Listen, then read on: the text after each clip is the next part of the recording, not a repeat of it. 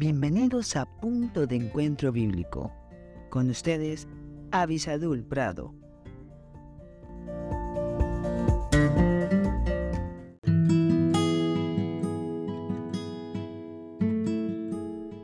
Hola, hola. Gracias a Dios porque estamos juntos nuevamente por su gracia, por su favor, por las bondades tan grandes que Él tiene con nosotros.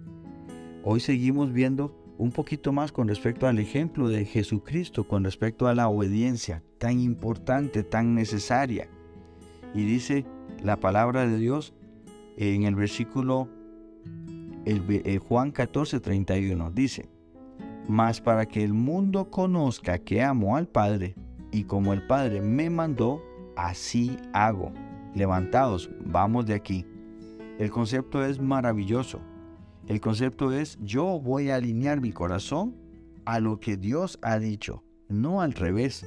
Aunque hoy día tenemos teologías, enseñanzas que nos hacen a nosotros pensar que podemos darle órdenes a Dios, cambiar a Dios, créanme, hay más poder en la obediencia que en cualquier arrogancia.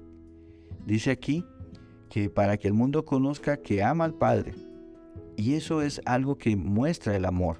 También Juan 14, 21 decía, el que tiene mis mandamientos y los guarda, ese es el que me ama.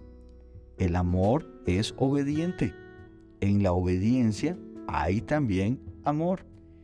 Entonces, para que el mundo conociera que ama al Padre, y en este caso Jesucristo, dice, como el Padre me mandó, así hago.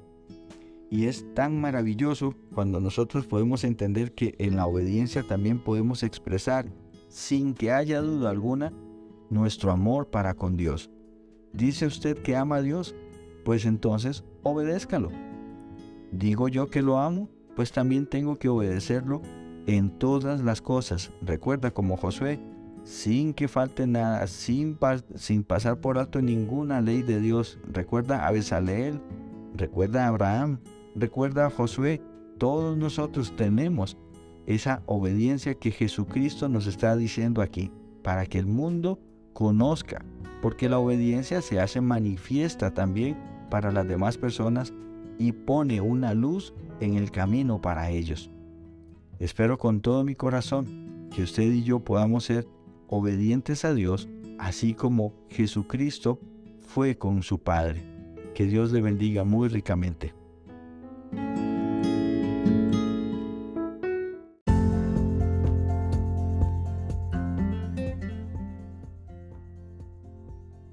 Gracias por estar con nosotros en este podcast Punto de Encuentro Bíblico.